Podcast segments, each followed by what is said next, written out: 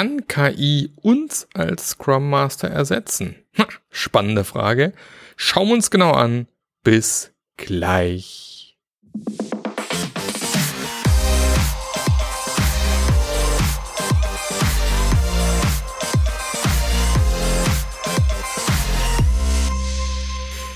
Herzlich willkommen zu einer neuen Episode vom Scrum Master Journey Podcast. Der Podcast, der dir zeigt, wie du als Scrum Master die Wertschätzung bekommst, die du verdienst.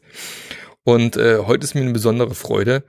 Es wird, glaube ich, die geilste Folge ever, weil ich habe heute meinen Lieblingsbruder äh, im Podcast mit dabei. Und zwar den lieben Sascha. Sascha, hallo. Hi, Marc, grüß dich. So, Sascha, vielleicht magst du ganz kurz erzählen, wer du bist, was du machst, dann so ein bisschen Kontext haben. Ja, kann ich gerne machen. Also hallo von meiner Seite, ich bin der Sascha, der jüngere Bruder von Marc. Äh, freut mich auch heute mal dabei zu sein bei dem Podcast. Ähm, was kann ich zu mir erzählen? Ich bin gelernter großen Außenhandelskaufmann. Äh, habe dann, nachdem ich von Marc so ein bisschen in die richtige Richtung geschubst wurde, noch studiert, und zwar die Wirtschaftsinformatik. Ähm, und als ich damit fertig war, das war jetzt auch schon 15 Jahre her, ähm, bin du ich dann. Sack. Ja, die Zeit vergeht.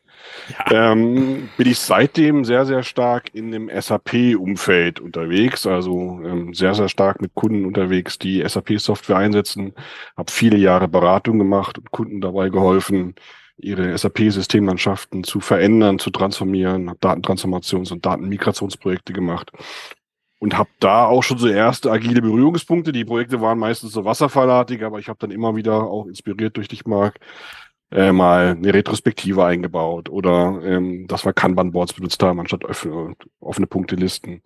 Ähm, da schon erste Berührungspunkte gehabt.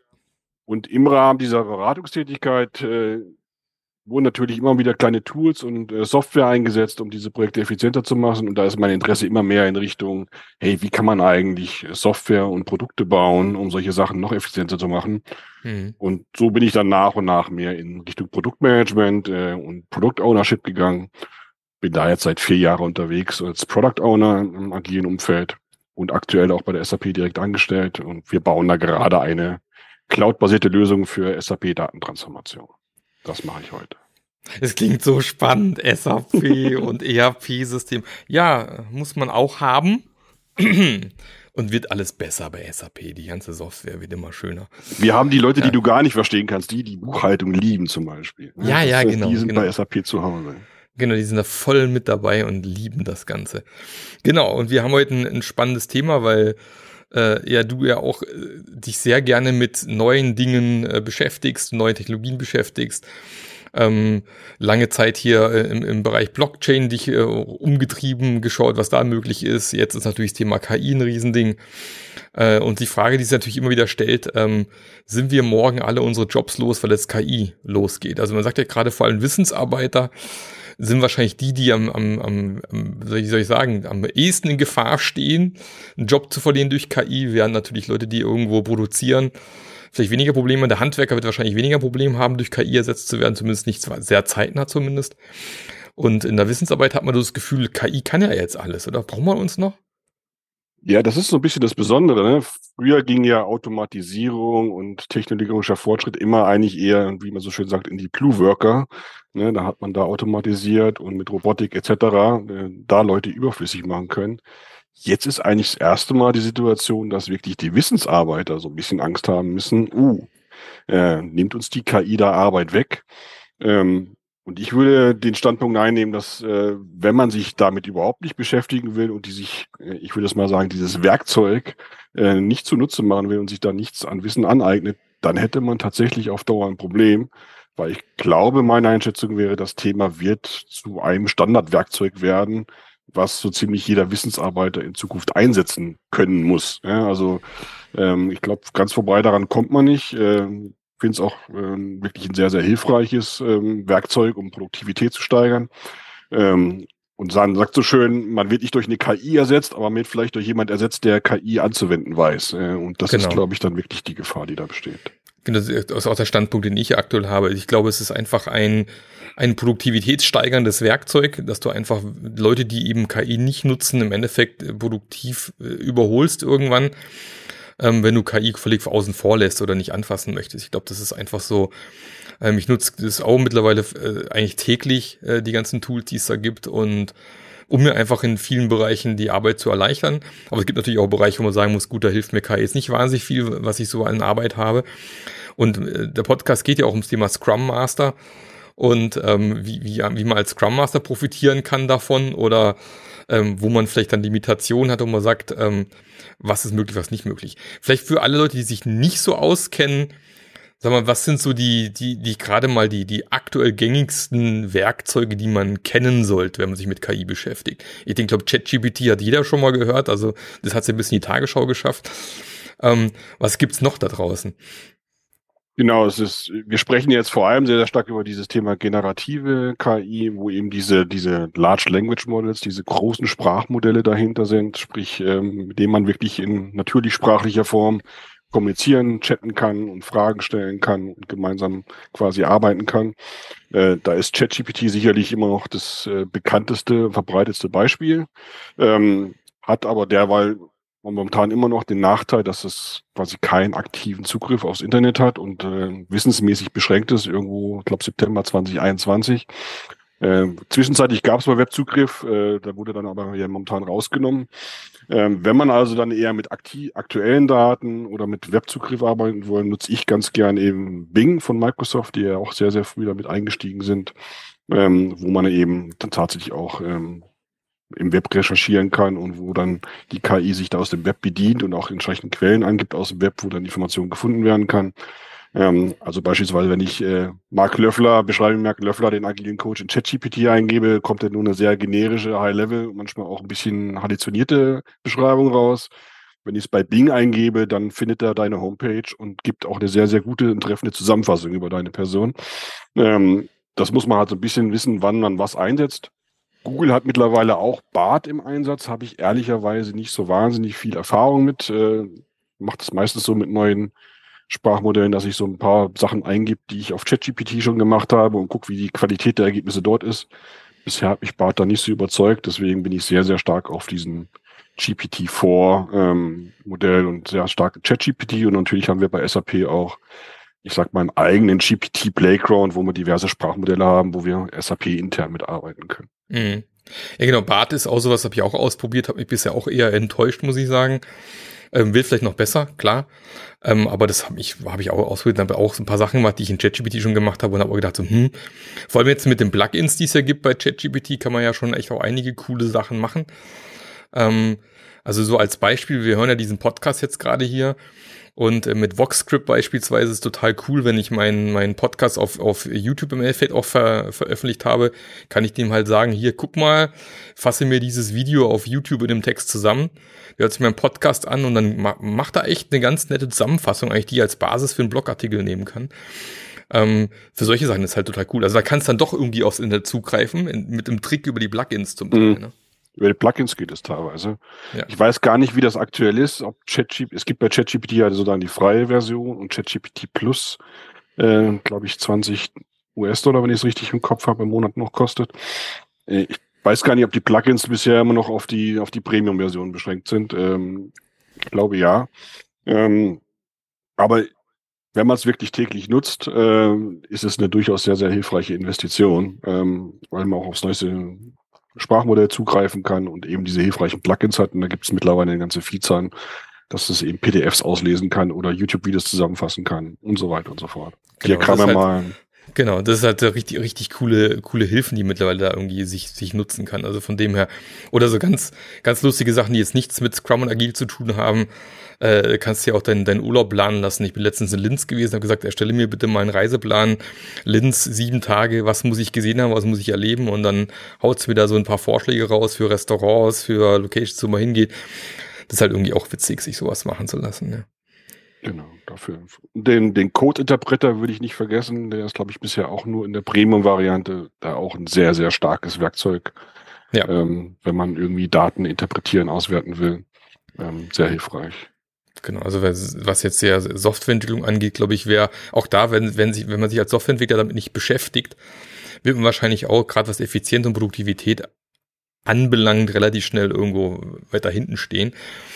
Ähm, und ähm, ich glaube, das lohnt sich schon auch da mal. Ist ja auch geil, wie man iterativ sich was entwickeln lassen kann, dem zurückmelde, welche Fehlermeldungen kommen, den Code entsprechen. Also ist ja, ist ja schon irgendwie witzig, wie dann das ChatGPT den Code nach und nach auch verbessert und optimiert. Ja, aufgrund von Fehlermeldungen. Also es macht schon auch Spaß, was da möglich ist, ja. Genau. Von vielen Leuten höre ich halt, dass sie es ausprobieren, relativ schnell und dann sagen, ja, die Ergebnisse waren jetzt dann doch nicht so toll, wie ich mir das gedacht habe und das relativ mhm. schnell sein lassen. Und meiner Feststellung ist, es gibt eigentlich so ein paar kleine Tipps und Tricks. Wenn man die weiß, äh, kriegt man, glaube ich, erheblich bessere ähm, Ergebnisse raus. Ähm, und die sind eigentlich auch nicht so viel anders, als wenn ich mit einem richtigen, lebendigen Coach zum Beispiel äh, arbeiten würde. Ne? Also ich muss natürlich irgendwie einen Kontext zur Verfügung stellen. Und das ist eigentlich das Gute an diesen Sprachmodellen, dass die wirklich in diesem Kontext dann bleiben und denken können. Ähm, deswegen hat sie sich eigentlich so als Best Practice etabliert, dass man zum Beispiel diese äh, auf Englisch sagt man mal Act as Prompt, äh, dass man sagt, okay, agiere jetzt zum Beispiel wie ein agiler Coach. Ich werde dir bestimmte Situationen schildern und ich möchte, dass du dann im Rahmen vom Scrum Framework mir Lösungsvorschläge machst, etc. Also da gibt es gute Beispiele im Internet ähm, oder auch ein Plugin Prompt Perfect, was das dann hilft auszuformulieren.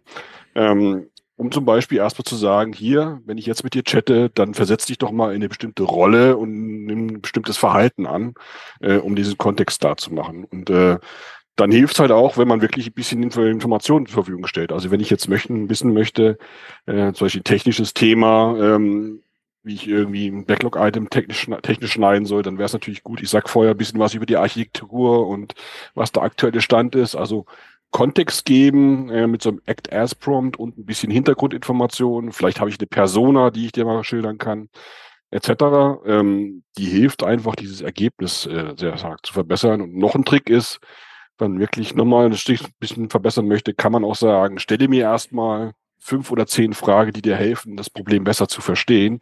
Dann geht wirklich äh, GPT hin und stellt einem erstmal Verständnisfragen und die beantwortet man dann und dann hat es noch einen besseren Kontext. Und wenn man den hergestellt hat, kann man dann zum Beispiel, wenn man sich so einen agilen Coach äh, eine Session aufgebaut hat, dann wirklich hingehen und dann eine bestimmte Situation schildern aus dem Team ähm, und dann zumindest mal Vorschläge bekommen. Ja? Und äh, das ist eigentlich genau das, wie ich es auch immer behandle. Es sind Vorschläge, es ist wie ein Sparringspartner. Äh, man kann dann in Dialog gehen, man kann das als Ideengeber benutzen. Ähm, es ist selten so, dass man das jetzt eins zu eins verwenden kann, sondern es ist oftmals wirklich so eine 80 Prozent äh, Geschichte und dann hat man aber zumindest schon mal einen guten Start und äh, ja eine gute Möglichkeit von da aus weiterzuarbeiten. Mhm, ich vergleiche es nur so ein bisschen, wenn du jetzt in die Fußgängerzone gehst und, und sprichst irgendjemanden an und sagst, du, ich habe ein Scrum-Team, äh, das hat das folgende Problem, da guckt er dich wahrscheinlich mit großen Augen an. Das gleiche ist mit dem Language-Modell halt irgendwo auch. Aber wenn du dem halt keinen Kontext gibst oder in dem Fall gar nicht Scrum Master oder Agile Coach ist, wie soll er vernünftige Antworten geben. Deswegen ist es so wichtig, das würdest du ja auch bei einer Person machen. Wenn jetzt jemand zu dir kommt, einen Rat möchte, da willst du, wirst du auch erstmal Fragen stellen, wie die Situation eigentlich genau aus, wie, wie hat es denn angefangen, woran zeigt sich vielleicht irgendwas und dann würdest du quasi als Anfang vielleicht irgendwie Tipps zu geben. Also man würde es mit einem Menschen genauso machen. Ich glaube, wenn man sich ihm vorstellt, da sitzt ein Mensch vor dir, der theoretisch aber jeder sein kann, dein Arzt, dein agiler Coach, dein Handwerker vielleicht, ähm, aber ich muss ihm halt vorher sagen, wer, wer er vielleicht ist. Das hilft, glaube ich, auch so ein bisschen, sich klarzumachen, wie so ein, wie so ein Modell funktionieren kann. Genau. Und auf der anderen Seite muss man natürlich die Einschränkungen auch kennen. Ne? Wir haben von ChatGPT gesprochen. Wie gesagt, da ist ein trainiertes Sprachmodell und das Wissen geht halt dann nur bis September 2021. Äh, wenn ich jetzt was frage, was dahinter liegt, äh, entweder sagt mir offen und ehrlich, weiß es nicht, äh, es geht nur bis 2021 mein Wissen, es kann aber genauso gut passieren, äh, dass einfach dann was halluziniert wird. Ne? Also wenn ich jetzt frage, wer hatte die letzte Fußball-Weltmeisterschaft gewonnen und die war halt nach 2021, kann halt sein, dass dann wirklich behauptet wird, ja, Deutschland hat gewonnen, äh, was, wie wir wissen, leider nicht so war. Ja, bei weitem nicht. Ähm, genau, das muss man eben wissen, dass es da Einschränkungen gibt, dass da auch mal halluziniert wird. Und was man, glaube ich, auch wissen sollte, ist, gerade ChatGPT, aber auch bei, bei Bing und in anderen Sprachmodellen, die sind schon darauf aufgelegt, eigentlich ein angenehmes Gesprächsklima und eine angenehme Konversation zu halten. Also die sind oftmals weniger kritisch. Also wenn ich jetzt sage, bewerte mir eine Idee, dann wird die wahrscheinlich tendenziell eher positiver bewertet oder positiver dargestellt. Und so einen ganz kritischen Dialog, das ist dann manchmal ein bisschen schwerer zu haben. Deswegen man echte Coaches, echte Menschen, die auch mal vielleicht ein bisschen in kritischer Gespräch reingehen, ähm, sind da sicherlich auch nochmal wertvoll. Ähm, und das muss man halt so ein bisschen wissen, ne? dass man da, äh, was man da erwarten kann als Output.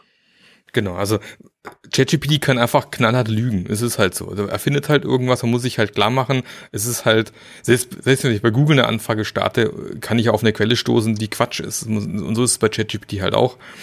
Die werden mit Daten gefüttert, auch da Garbage in, Garbage out. Ne? Also weiß natürlich auch nicht, was da an Daten reingefüttert worden ist. Das ist das Hauptproblem eigentlich an, an, an solchen Modellen dass du, oder an KI-Entwicklung ja ganz allgemein, dass das Allerwichtigste ist, gute Daten zu haben. Nur wenn du gute Daten hast, kriegst du ein gutes Modell. Wenn die Daten scheiße sind, nicht kuratiert worden sind, dann wird es entsprechend beschissener. Und man kann ja tatsächlich auch sehen, wie die Performance von ChatGPT sich zum Teil auch über die Wochen verändert. Ne? Die Antworten plötzlich beschissener werden, ähm, passiert ja auch manchmal. Und ähm, von dem her äh, einfach aufpassen, was das Ding ausspuckt gern nochmal kontrollieren, gerade wie du vorhin schon mal im Vorgespräch gesagt hast, du wirst durch ChatGPT nicht automatisch gleich zum Experten und kannst dann rumlaufen und irgendwie lustige Sachen erzählen. Ähm, da kannst du auch böse in Fettnäpfchen treten, wenn das Ding irgendwie dir einen Scheiß verzählt hat vorher. Ne? Genau, ne? Das ist, glaube ich, in den letzten Wochen ganz bekannt als Jurist in den USA geworden, der irgendwelche Referenzfälle äh, zitiert hat, die ihm ChatGPT gegeben hat, die es dann tatsächlich gar nicht gab. also da ja, kann man seine ja. Karriere nachhaltig schaden, wenn man da so auftreten will. Genau, also von dem her werden wir da zumindest noch nicht, wer weiß, was mit ChatGPT 5 dann irgendwann kommt, äh, so schnell werden wir noch nicht ersetzt. Äh, dieses Denken, was oder das Gehirn, was wir zwischen den Ohren haben, werden wir wahrscheinlich doch noch ein bisschen brauchen. Ganz ohne geht's halt tatsächlich noch nicht. Aber es gibt noch ein paar Sachen, auf die man rein datenschutzrechtlich noch schauen sollte, oder? Ja, gerade wenn man es jetzt nicht äh, für sich privat für die Linzreise benutzt, sondern eher jetzt im Unternehmenskontext etc. unterwegs ist, sollte man sich auf jeden Fall ne, bei seinem Arbeitgeber im Unternehmen erkundigen, welche Daten darf ich denn da ein? Ich habe jetzt auch von einigen Unternehmen, die es komplett gesperrt haben, was meines Wissens, also was meiner Überzeugung nach eigentlich der falsche Weg ist. Ähm, aber klar, ähm, wenn ich natürlich komplett öffentlichen Daten arbeite, wenn ich jetzt auf die Webseite gehe vom Statistischen Bundesamt und mir irgendwelche Sachen runterlade, dann kann ich das natürlich bei ChatGPT hochladen und damit frei tun und machen, was ich will. Aber sobald es interne Daten oder gar vertrauliche Daten oder noch schlimmer personenbezogene Daten sind, äh, muss man halt wissen, dass äh, gerade wenn man ChatGPT, Bing und so weiter benutzt, also die öffentlich zugänglichen, dass diese Daten und diese Chats, die wir da hatten, nicht ein eins zu eins Gespräch sind, sondern dass die Daten halt benutzt werden, um die Sprachmodelle weiter zu verbessern und zu optimieren. Äh, also da Geschäftsgeheimnisse nicht hingehören, personenbezogene Daten nicht hingehören. Ähm, man kann natürlich Sachen anonymisieren, bevor man sie da hoch äh, verwendet. Ähm, aber da muss man sich schon auch im Unternehmen schlau machen, was darf man eigentlich, mit welchen Sprachmodell. Wie gesagt, bei SAP haben wir auch ähm, eigene Playgrounds, äh, wo man dann mehr darf als quasi auf der offiziellen Seite. Ähm, aber das äh, ist auf jeden Fall wichtig zu wissen, dass man da keinen Fehler macht. Genau, also da muss man einfach aufpassen. Man kann nicht einfach irgendwas überall reinschreiben. Das ist immer sehr gefährlich. Das ist im Internet allgemein immer schon so ein Fehler. einfach in irgendwelchen Foren lustige Sachen zu posten, das ist mit ChatGPT halt auch nicht anders. Wie du sagst, es ist halt kein persönliches Zweiergespräch äh, Vier-Augen-Gespräch, da lauschen einfach diverse Leute hinten dran sozusagen mit. Äh, muss man sich einfach klar machen. Wie ich mir Alexa irgendwo hinstelle, muss ich auch wissen, da sitzt vielleicht irgendwo jemand, der meinen Text abtippt und lustig meine Schlafzimmergespräche mitbekommt oder so. Ne? Das ist alles möglich. Muss man aufpassen. Das, das kann durchaus passieren. Das ist richtig. Genau. Aber jetzt gehen wir mal, gehen wir mal konkret in, in Anwendungsfälle. Man ist, vielen ist ja noch nicht so richtig klar, was kann ich damit eigentlich machen? Das ist wie mit dem Internet früher. Ähm, das ist, weiß ich auch noch, wo wir, wir hatten, glaube ich, damals mit einer der ersten Internetanschlüsse bei uns im Ort.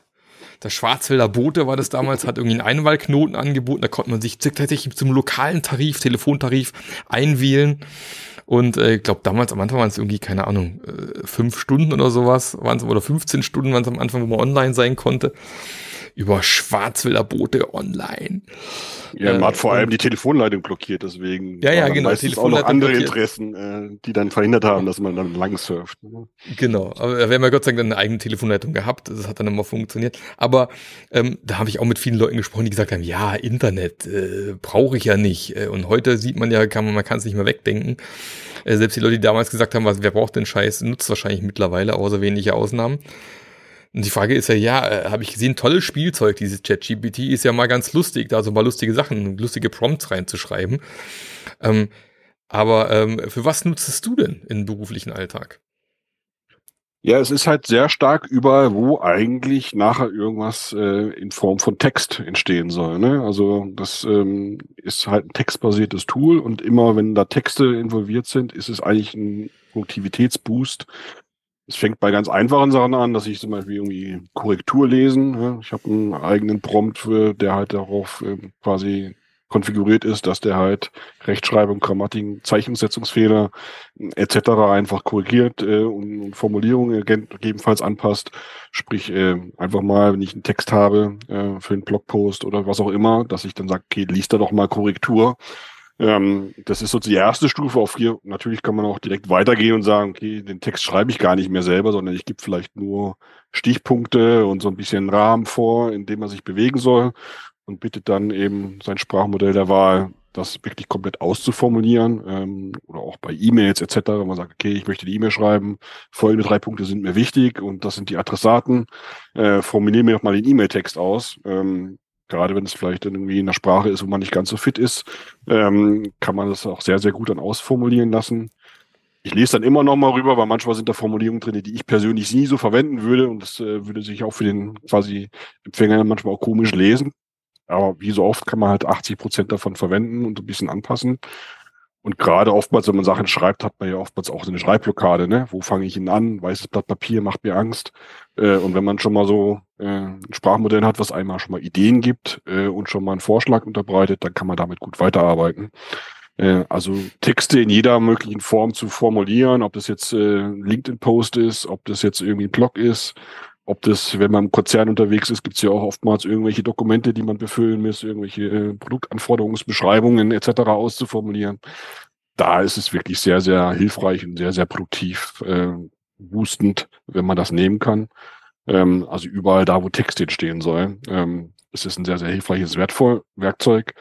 Und natürlich auch Texte zu analysieren, äh, kann mir eine Zusammenfassung geben über einen x-seitigen Bericht. Äh, ich kann äh, zum Beispiel wenn ich User-Interviews geführt habe, die damit äh, hunderten von Antworten füttern und sagen, finde mir Muster oder finde Schwerpunkte heraus, etc.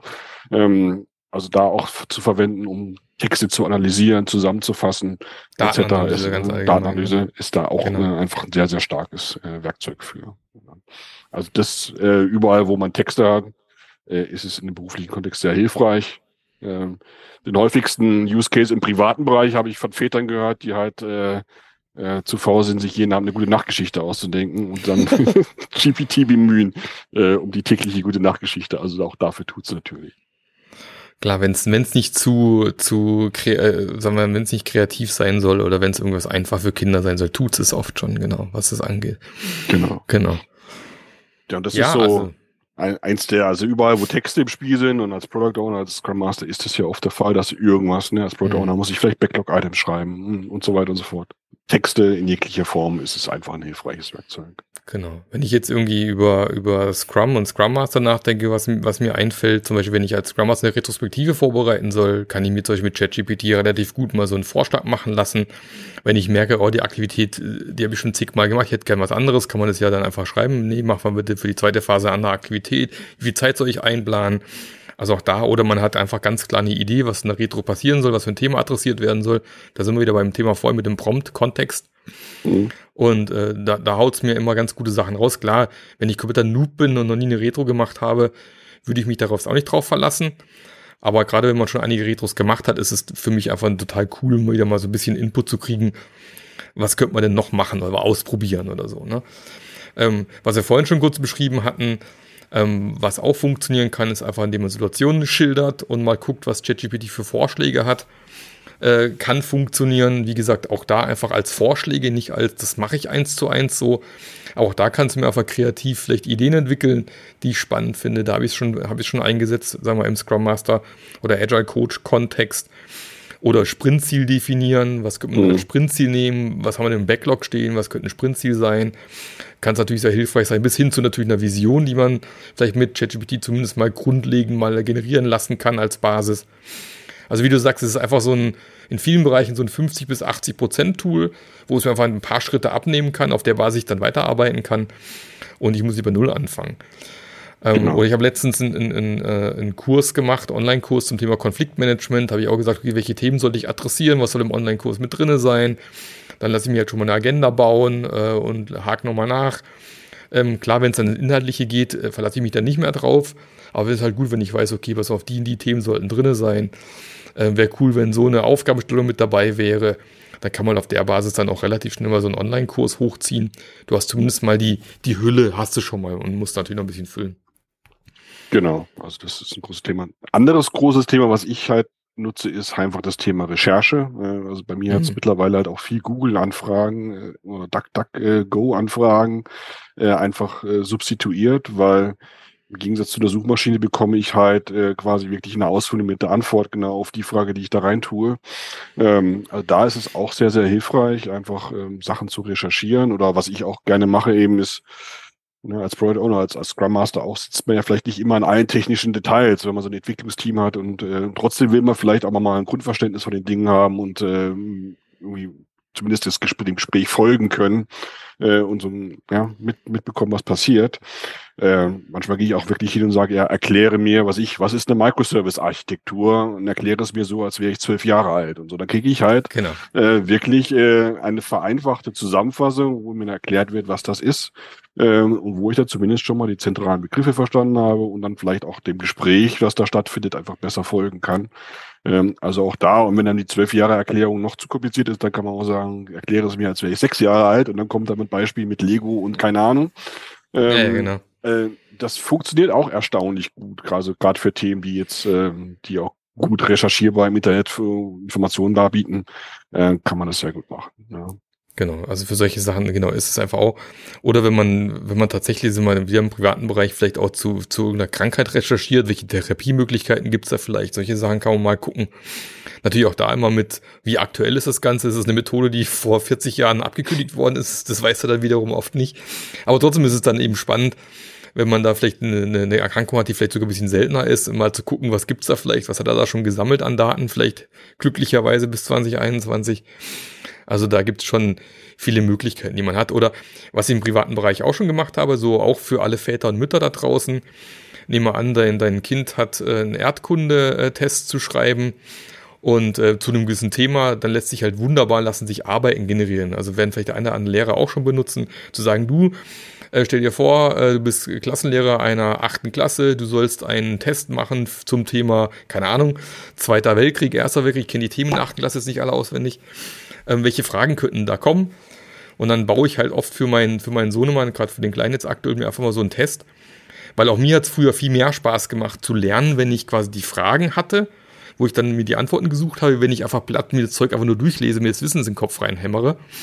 Und es macht zumindest dem Ben, meinem, meinem Kleinen, der ist auch schon 14, wesentlich mehr Spaß zu lernen, wie wenn ich einfach nur sage, hier, guck, das ist Buch, lese die Kapitel durch und lerne das jetzt. Und in der Regel sind die Fragen dann auch meistens gar nicht so weit weg von der aktuellen Arbeit am Ende. Also das ist auch ein, ein cooles Werkzeug für solche Sachen. Genau, und so kann man es natürlich auch professionell, ne? man kann Testcases formulieren zum Beispiel, etc., auch im Softwareumfeld. Glaube, das ist sehr gut. Ein Ding, was ich auch mal gemacht habe, was dem Team ganz gut gefallen hat damals, ist äh, die Persona äh, zu entwickeln äh, und äh, auch zum Leben zu erwecken eigentlich. Also ich habe auch natürlich viel externen Input aus Interviews etc. gesammelt und, und Wissen von Kolleginnen und Kollegen einfließen lassen. Aber das alles dann mal reinzutragen und dann zu sagen, jetzt entwickeln wir mal gemeinsam eine Persona und äh, so ein bisschen Iteration sich da immer näher. Und dann kann man ja so eine echt eine sehr schöne, greifbare Persona auch entwickeln gemeinsam. Mhm.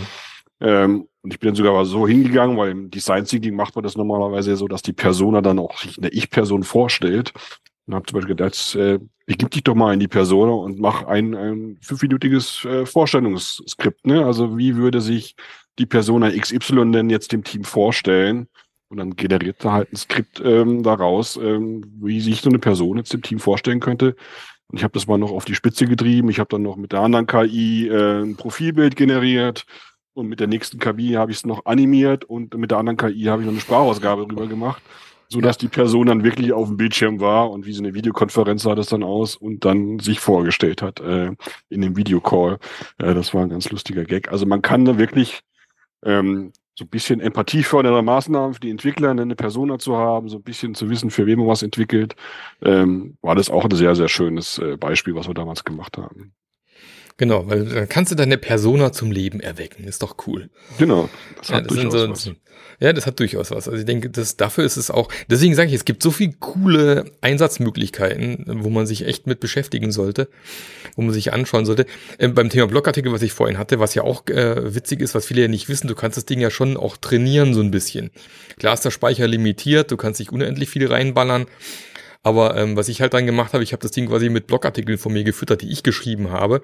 Und dann quasi die KI gebeten, quasi im gleichen Stil weitere mhm. Blogartikel zu schreiben. Du bist dann halt viel näher dran an, an deinem Wording. Auch äh, wenn er mir einmal zu flapsig geworden ist, dann musste ich mir sagen, ja, das ist mir zu flapsig. Vielleicht ein bisschen weniger, weil ich auch eher so ein bisschen der flapsigere Typ bin, aber so ganz so krass fand ich dann, würde ich es dann doch nicht schreiben und dann äh, korrigiert er den Text auch wieder. Das ist ja das Geile, dass man auch Iterationen einfach fahren kann. Also viele glauben immer, das ist die erste Antwort, die muss ich jetzt nehmen. Nee, man kann immer nochmal nachfragen, man kann nochmal sagen, mach nochmal besser, ändere doch mal das bitte ab, mach nochmal einen Vorschlag für das und das. Ähm, äh, nee, bist irgendwie falsch, versuch doch mal in der Rolle eher aus der Perspektive zu schreiben äh, oder für mich jetzt zum Beispiel, äh, welche Fragen könnte ich in meinem Blog äh, oder in meinem, in meinem Podcast behandeln? Machen wir mal irgendwie hier so eine Liste an potenziellen Themen, die ich behandeln sollte. Also da kann man unglaublich viel sich Arbeit erleichtern auf jeden Fall. Genau. Ein anderes Thema, das habe ich vorhin schon mal kurz angesprochen, äh, Code Interpreter. Das ist sehr ChatGPT-lastig, aber es gibt natürlich auch gewisse Plugins und, und Lösungen bei anderen Sprachmodellen. Ähm, aber das äh, bietet einen quasi wie so einen kleinen Data Scientist an seiner Seite. Ne? Also wo ich früher halt irgendwie Kolleginnen und Kollegen fragen musste, bestimmte Auswertungen etc. zu bekommen, kann ich jetzt äh, natürlich auch so ein Sprachmodell mit meinen JSONs und YAML-Files und CSV-Files etc. füttern äh, und kann dafür Fragen stellen. Und teilweise hat es ja auch Auswirkungen auf ein Produkt. Also wenn ich zum Beispiel irgendwie eine hierarchische Datenstruktur habe und ich möchte die jetzt irgendwie in meiner App anzeigen, dann wäre es ja gut zu wissen, wie tief ist denn diese Struktur maximal? Wie viel Platz muss ich denn auf dem Bildschirm dafür vorsehen? Und solche Sachen. Und bevor ich da halt tausende von Files manuell durchforste oder mir selber ein Python-Skript schreibe, um das auszuwerten, kann ich das da wirklich in den Code-Interpreter hochladen? Der wertet mir das alles aus und sagt mir, okay, die maximale Tiefe ist fünf, der Durchschnitt ist äh, drei äh, und ganz viele haben nur einen Knoten, ähm, dann kriege ich direkt auch Informationen. Genauso kann ich es natürlich auch mit irgendwelchen Markt- und Wettbewerbsdaten machen, wenn ich die habe, ähm, die auszuwerten. Ich habe mir so auch mal privat die Spielerei gemacht, dass ich alle Bundesliga-Ergebnisse der letzten 20 Jahre hochgeladen habe und dann halt Fragen zugestellt habe. Ne? Ähm, wie oft hat der Karlsruher SC gegen den FC Bayern München gewonnen und was war das höchste Ergebnis? Und solche Sachen kriegt man ja, wie halt oft, raus. Wie oft war es das? Wie oft? Weiß ich nicht mehr. Aber es gab schon. Es gab schon in den Äh, glorreichen okay. äh, 90er Jahren äh, Siege vom KSC gegen den FC Bayern München. Und tatsächlich kann auch das DFB-Team noch Spiele gewinnen, wie hier wir sehen, nehmen gerade am 13. September 2023 auf, hier gestern gegen Frankreich 2 zu 1. Geht ja doch irgendwie. Wir sind gespannt wer neuer Bundestrainer wird. Könnte man die KI auch mal fragen. Wer wäre aus seiner Sicht der beste nächste Bundestrainer? Ähm, wäre auch mal spannend, was das ChatGPT raushaut. Zumindest auch wieder eine Idee, die vielleicht Ja. äh, ein bisschen kreativer wäre als das, was sonst so rauskommt. Genau, und dann kriegt man denken, ja, da haben wir doch gar nicht gedacht. Stimmt, das ist ja mal eine geile Idee. Man weiß es nicht. Das ist ja das Spannende, dass man eben dadurch vielleicht manchmal auch Impulse kriegt, die man vielleicht sonst gar nicht hätte. Und äh, das macht's halt auch irgendwo spannend, ja. Und ähm, klar ist manchmal auch Spielerei, manchmal macht es irgendwie Spaß, aber es gibt einfach unglaublich viele produktive Einsatzgebiete. Wie du vorhin gesagt hast, also mir ist es es wert, die 20 Euro im Monat auf den Tisch zu legen, weil was es mir an Produktivitätserleichterung bringt, das ist, äh, das ist mehr als wert. Ja, wenn ich überlege, was die Stunde koste, wenn ich die anderweitig abrechne, das ist es, äh, ist es mir echt wert. Also ich dann zum Beispiel einfach relativ, da bin ich ganz, ganz äh, frei, habe relativ wenig Bock, mein Gesülze in meinem Podcast nochmal aufzuschreiben. Weil ich bin halt kein, ich, es gibt Podcaster, die schreiben sich vorher ein Skript, nehmen es dann auf. Ich bin der Podcaster, ich schreibe mir drei Stichpunkte auf und nehme dann auf. Ähm, also bei mir ist nicht so wahnsinnig viel Text, den ich dann nehmen, nehmen könnte. Und da hilft es mir einfach unglaublich schon mal einen Großteil des Blogartikels schon mal zu generieren, den als Basis zu nehmen und dann fertig zu schreiben, wie wenn ich mich da hinsetze und denke so, "Hä, Blogartikel schreiben, habe ich jetzt keinen Bock drauf. Also es ist einfach bei solchen Sachen unglaublich hilfreich, ja. Genau. Also Quintessenz ist, es wird, glaube ich, äh, gute Leute nie ersetzen können, aber es ist einfach, glaube ich, für mich das Standardwerkzeug, was jeder auch, jeder Wissensarbeiter in Zukunft zumindest auch in seinem Werkzeugkasten haben sollte und beherrschen sollte. Ja. Ähm, das ist, glaube ich, schon ein sehr, sehr wichtiges Thema. Und ich nutze es mittlerweile täglich. Ob das jetzt irgendwie eine Query ist, die ich in Jira eintippen muss, äh, wo ich diese Query-Language von Jira immer nicht verstehe, dann sage ich einfach natürlich sprachlich, was ich will und kriege eine Jira-Query oder ob das ein Diagramm ist, was gemalt werden muss in der Mermaid-Syntax, ähm, ob das irgendwelche Texte sind. Also gibt's jeden Tag bei mir eigentlich Themen, wo ich sage, da kann ich so ein Sprachmodell nutzen. Ja. Ähm, das klappt äh, erstaunlich gut. Jetzt können wir zum Abschluss mal unsere, unsere drei oder vier Lieblings-KI-Tools äh, äh, mal runter. Wir machen ja keine Werbung, wir kriegen ja auch kein Geld dafür. Ich glaube, also bei mir ist es tatsächlich zentral ChatGPT, das wird bei dir auch nicht anders sein, so dass das, das Haupttool am meisten verwendet wird, wirklich produktiv. Was ich tatsächlich auch gerne nutze, ist äh, beautiful.ai, das ist wo zum Folienpinseln äh, das die relativ schnell relativ schöne Folien baut, mittlerweile sogar mit Vorschläge für Überschriften und solche Sachen. Oder du sagst, ich hätte gern, ich brauche die fünf Top-Marken auf meiner Marketingfolie, bauen wir mal eine Folie. Da baut er dir halt eine Folie. Äh, ist nicht immer die allerschönste, aber ist eine gute Basis ganz oft. Ähm, was ich mittlerweile sehr oft nutze, wenn ich Präsentationen machen muss, mache ich, ich mache in PowerPoint zum Beispiel gar nichts mehr. Ähm, Beautiful.ai ist da ziemlich cool für. Und bei Texten tatsächlich äh, bin ich auch noch ein großer Fan von DeepL. Äh, was viele nicht wissen, ist ja im Endeffekt auch eine KI, die wurde mit, die wird und wurde mit Texten äh, trainiert, gerade was Übersetzungen angeht. Aber eben auch da, also wunderbar, du schreibst deine E-Mail auf Deutsch, kriegst eine geniale äh, englisch formulierte E-Mail hinten raus, die du verwenden kannst. Ähm, bis hin zu DeepL Write gibt's ja auch noch, wo du quasi wirklich dann dieses, was du vorhin beschrieben hast, grammatikalisch und syntaxmäßig deinen Text überprüfen lassen kannst. Pastest rein, kriegst einen besseren Vorschlag auf der rechten Seite. Gerade wenn ich mal so irgendwie Marketing- oder Sales-Sachen schreiben muss, baller ich rein, dann macht mir das irgendwie schöner und toller. Ähm, dafür ist es gut, dann baut mir den Satz um oder was weiß ich. Ja, das finde ich immer ganz praktisch für das sind so die, die, die Tools, die ich am, am, am häufigsten im Einsatz habe. Also hier DeepL, Beautiful AI und ChatGPT. Ja, äh, würde ich mich anschließen. ChatGPT, ich schätze halt wirklich diese, diese Möglichkeit, dass man diese, diese Chatverläufe hat, ne? Und man sich auch einen Chatverlauf äh, immer über die Zeit weiterentwickeln kann. Ähm, und dann, wenn man den Kontext hat, man muss ein bisschen aufpassen, weil das Gedächtnis ist nicht unendlich. Ja, manchmal muss man den Kontext wieder ein bisschen auffrischen.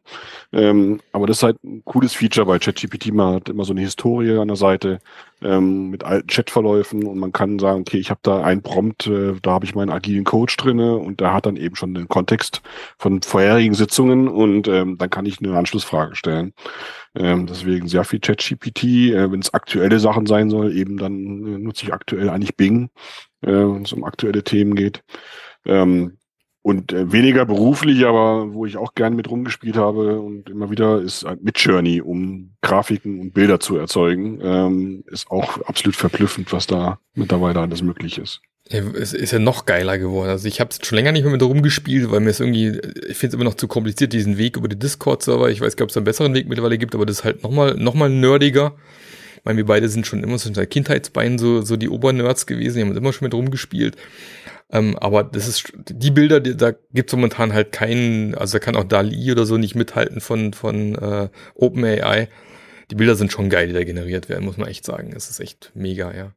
Aber da ist halt natürlich die große Frage, die da ja gerade sich stellt, ist immer die Thema Urheberrecht, ne, weil natürlich die auch trainiert worden sind auf der Basis von irgendwelchen Bildern wem gehört das Bild, wo kommt das her? Also da muss man natürlich auch tierisch aufpassen, auch zukünftig, wenn man da irgendwie Bilder verwendet in irgendeinem beruflichen Kontext, darf man eigentlich auch nicht so blind einfach irgendwas nehmen und benutzen, weil wer weiß, was dann noch so alles kommt in dem Bereich. Ja. Genau, also wie gesagt, da war es bisher eigentlich private Nutzung. Oder wenn ich mal eine Folie habe, die ich jetzt nur intern verwende und dann eine schöne Bebilderung für brauche, dann kann man das auch mal nehmen. DeepL hast du genannt, das äh, ist schon seit gibt es jetzt auch schon einige Zeit, zumindest den Übersetzer. Ja, ja, äh, das ist, glaube ich, seit es damals rausgekommen ist, äh, auch fast ein tägliches Tool. Mhm. Ähm, und DeepL Write äh, ist zum Beispiel auch gut, wenn man aus, aus dem Sprachmodell irgendeinen Output kriegt und das nochmal feiner geschliffen und nochmal genau. verbessert haben will. Dann kann man es auch nochmal in DeepL Write reintun und dann kriegt man vielleicht nochmal eine, eine Verfeinerung, eine Verbesserung hin. Und hat auch die schöne Möglichkeit eben, dass man direkt Synonyme angeboten bekommt für bestimmte Wörter, wo man sagt, äh, da wüsste ich jetzt, jetzt nicht mal die Übersetzung, die richtige in Deutsch. Ähm, gib mir doch mal da ähm, ein anderes Wort für. Ne? Ja, jetzt hast du die Kamera ausgemacht. Was ist da los? Dann ging das Kabel gekommen und dann ist mein ähm, Hub irgendwie abgegangen. Mann, Mann, Mann. Der ist Mann, sehr Mann. wackelig hier dran, das Gefühl. Gut, aber äh, um abzuschließen, vielen Dank, Sascha. Hat Spaß gemacht und ähm, ich hoffe auch, dass für die Zuhörer das ein oder andere dabei war, der sich noch nicht getraut hat, dann sagt, okay, jetzt gucke ich mir doch mal genauer an. Bei der ganzen Geschichte. Ähm, auch in meiner Scrum Master Journey Community gibt es den einen oder anderen. Äh, liebe Grüße an den Marco an der Stelle, der sich da sehr intensiv mit beschäftigt und Dinge ausprobiert. Der ist auch hier unser, unser Mr. Photoshop, wo man ja auch mit KI geile Sachen machen kann zum Beispiel. Ähm, total faszinierend, wie das dann zum Teil äh, wirklich kleine Bildausschnitte dann weiter skaliert und ganze Landschaften pinselt. Also auch da abgefahren, was mit KI alles möglich ist. Ähm, also von dem her eine geile Geschichte auf jeden Fall. Sascha, dann dir vielen Dank. Sehr gerne. Spaß gemacht. Ich wünsche noch einen fantastischen Abend und dann, wir reden dann eh demnächst wieder. Genau, sehr gerne. Mach's gut. Ciao, ciao. Bis zum nächsten Mal. Ciao. Der Podcast hat dir gefallen? Dann sorge auch du für eine agilere Welt und unterstütze diesen Podcast mit deiner 5-Sterne-Bewertung auf iTunes. Und für mehr Informationen besuche www.marklöffler.eu. Bis zum nächsten Mal.